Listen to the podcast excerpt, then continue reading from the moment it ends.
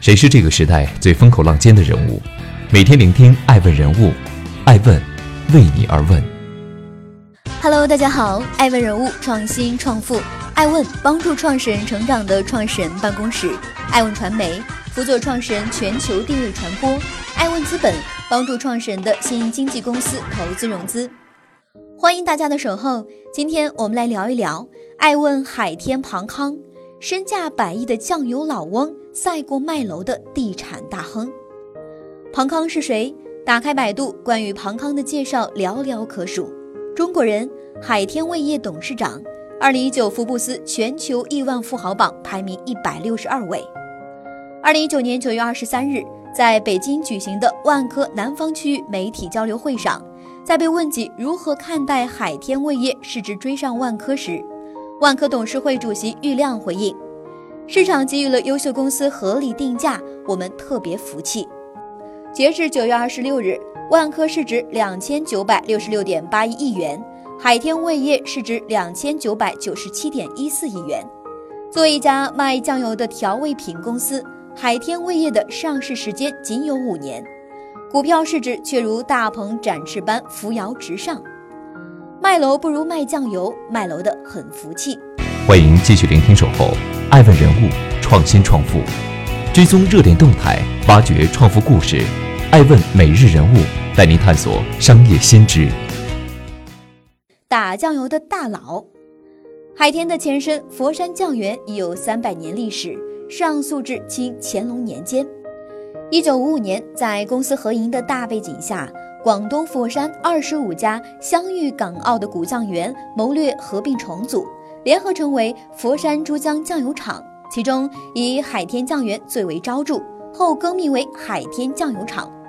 他们打着历史最悠久、规模最宏大、产品种类最多的老字号酱园，这一名号做着垄断全国酱油的美梦。海天的老对头致美斋，上溯至清嘉庆年间，曾碾压海天很多年。海天酱油厂生意惨淡。除佛山本地及周边地区外，鲜有销售。所以，不管他们自己打出的名号有多么权威，海天也不过是个小地方的酱油厂。一九八二年，庞康二十六岁，家境普通，相貌普通。那一年，大学刚毕业的他，手持高级经济师职称，来到这个黑色的调味品世界。来到海天的庞康像是开了挂，职位迅速从技术员一路飙升至副厂长。所以，这又是一个穷小子通过自己的努力得以升职加薪，当上总经理，出任 CEO，迎娶白富美，走上人生巅峰的俗套故事吗？庞康举出大拇指，微微一笑：“是的，但也不全是。”一九八八年，国企推行承包经营责任制，庞康获得了企业发展的主导权。他从副厂长变成了副总经理，又从总经理变成了董事长。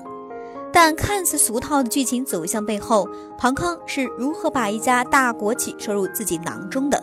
又是怎么带领海天反超老对头智美斋的？一九九二年注定是不平凡的一年，邓小平的南方视察为市场带来了无数蓬勃满盈的机遇，举国上下都刮起了社会主义市场经济体制改革的春风。一九九四年底到一九九五年初。海天百分之七十的国有股份逐渐转让给海天员工，其改制重组为国有参股的有限责任公司——佛山市海天调味食品有限公司。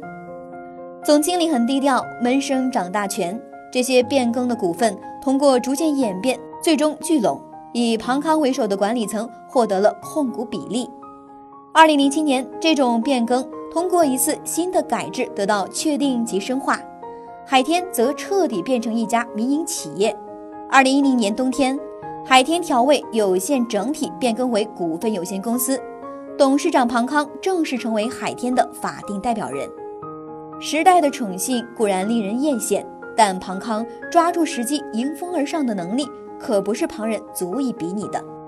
一九八三年，酱油界的至尊品牌致美斋同样沐浴着时代的春风，组建了致美斋调味食品厂。忙着把酱油搞出花样，调味酱、南北酱菜花样迭出。看着对手的转型升级，庞康带着海天这个千疮百孔的大号酱油瓶摇了摇头，他坚信，传统行业要想发展，首当其冲的重要因素不是花样，而是规模。九十年代改制后的海天营收稍稍有了起色，庞康就立马斥资三千多万引进一条国外生产线，大大提升了厂房的生产能力和效率。大量生产，这是海天规模化的第一步，产品总量实现了质的飞跃，海天的发展步入加速行驶的赛道。单一的酱油行当不再足以填满海天的整个资本版图。坚持老本行的庞康也开始盘算起了多元化发展。他选择了酱油的兄弟姐妹，专门进攻厨房。一时间，蚝油、酱料、醋、鸡精等八大类型的二百多个规格和品种，海天调味品统统出现在超市的货架上。新的调料给市场带来了新的动力。庞康进行规模化升级的目的，就是为了让全民百姓清楚海天的产品。只要您愿意，厨房里的调味料都能在海天买到，品种齐全，供应不限量。升级了赚更多钱，有了钱就继续升级。艾文注意到，二零零五年，庞康豪掷十亿建立了一座一百万吨的生产基地，二零一四年又投建一座一百五十万吨的生产基地。规模化经营，做大不可或缺，还得能卖出去。为了能够在调料世界中以扩张式的速度和程度收揽市场份额，庞康别出心裁，构建了一套完整密集的渠道网络，并配置以分销商管理制度，堪比西周分封。这套分封奖赏式的营销制度之下，庞康建立了分销商的中层网络，总揽三十三万个终端营销网点。与此同时，还培训了一支规模超过一千名经销商的特种部队，由此当地与外来的形成双方互相帮助、互相制约、刺激竞争的好局面。庞康深知如何使这些经销商为自己效忠。首先，他采用先付款后发货的政策，以避免本家的资金被占用，并且他也尽最大可能不去占用经销商的资金。从不利用高返点政策鼓励经销商压货，也不鞭打快牛，而是定期让利。除此之外，动不动就送宝马、发奔驰，成为了庞康的必杀技。这位酱油大佬的经营哲学刚柔并济。欢迎继续聆听《守候》，爱问人物，创新创富，追踪热点动态，挖掘创富故事。爱问每日人物，带您探索商业新知。酱油厂走出三十四位亿万富翁。改革开放三十年，企业家们都在挤破脑袋扩大商业布局。地产是肥油，互联网是新兴。然而，几十年的光阴过去了，海天还在打酱油，这样固守阵地，难免引来非议。许多人评价庞康不敢昂首抬头，阔步向前，是个啃老本、墨守成规的愚钝之人。庞康的回应则底气十足，三百年来，这家老字号始终也将继续坚守调味酱料主业。不过，庞康清楚地知道，如果只有体量优势而无产品优势，那么资本这片高手丛生的野蛮之地，则永远都不会有其可以盘踞的一席之地。于是，庞康为海天打了两张牌：安全牌、情怀牌。长期以来，古法酿制酱料消毒不干净，存在安全隐患。为解决这个问题，二零零八年，海天建立起八十万平方米的阳光晒池群，并投资十亿元从德国引进十条自动生产线，随后从美国进口气象、液相色谱仪等仪器，对原材料中可能的农药残留进行监控。艾文注意到，庞康的这一系列操作是有效的。二零一三到二零一六年，海天的年营收一路攀升，从八十四亿到一百二十四亿，净利润也从十六亿涨到二十八亿。海天的安全牌很感人，可市场很无情。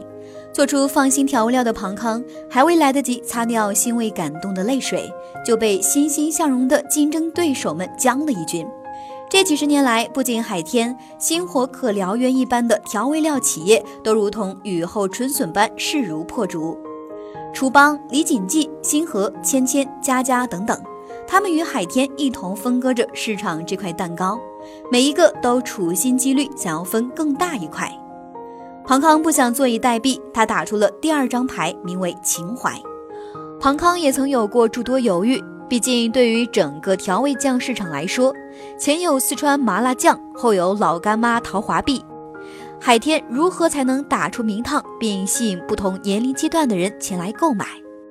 这是个大问题，给经销商十辆宝马也不能从根本上解决的那种。思前想后，庞康决定在海天调味酱加入一点甜味，并以“海天调味酱，我们不一样”的口号进行洗脑式的广告宣传。决定之初，庞康本人可能都没想到，广告口号的洗脑功效竟然能那么强，一时间海天调味酱火爆异常，甚至卖到脱销，当年销量就达到五吨，同比增长百分之十三。庞康看到势头不错，便决定一鼓作气。首先，二零一二年，海天在微信投放了一则忆童年的广告，一个小孩的形象去打酱油的故事，从而勾起大家的回忆，使无数八零九零后热泪盈眶。随后，海天推出一系列面向年轻人的动画广告，让他们也了解下海天的发展简史。庞康不急不缓地解释道。制造惊艳一时的广告作品其实不难，只要选对编剧、找好导演、肯投资。然而，想要将这种叹为观止的感慨和代表相关符号的商品长长久久地留在人们心中，则实属有些困难了。参考2019年初的热门广告《啥是佩奇》，所以庞康所做的最后一步尤为关键。他将海天的广告投放到了央视、地铁、电梯、网络等等。大手笔购买广告时段，在全国上下每一个人烟密集的角落都进行洗脑式的循环滚动播放，让大家全面了解海天酱油的历史，更是把广告打入了电视电影中，以情怀提高海天的品牌知名度。二零一四年，海天在上海证交所成功上市，总市值超过四百九十七亿元。庞康以一百九十九亿元的身家一举跻身顶级富豪行列，并上榜福布斯。与此同时，海天公司副董事长程雪、董事黎旭辉等三十四人持有海天味业的股票市值各自都超过亿元。一夜之间，海天成就了三十四位亿万富翁。二零一六年，海天的渠道覆盖全国三十一个省，超三百个地级市。此外，海天产品还远销全国六十多个国家和地区，成为海外华人聚居区的标配。二零一七年，庞康以三百二十五亿元身家荣登胡润中国富豪榜百强名单之中。二零一八年，庞康以身价六百零七点二亿元荣登福布斯中国富豪榜排名第十七位。这个时候，人们不再嘲笑年老的庞康固步自封、墨守成规。而是在于他能带着老本行发光发亮。有网友用下面这段话评价庞康：对于创业者而言，与其东张西望的找风口，不如在最擅长的领域高筑墙。不要高估一年内能做成的事情，也不要低估十年能做成的事情。吹捧声不绝于耳，这是理所当然的。毕竟当下是海天的时代。如果现在再去问庞康如何带领海天反超老对头致美斋这个问题，他大概会这样回答：致美斋有些记不清了，万科倒是有所耳闻。爱问是我们看商业世界最真实的眼睛，记录时代人物，传播创新精神，探索创富法则。微信搜索“爱问人物”公众号，查看更多有趣又有料的商业故事。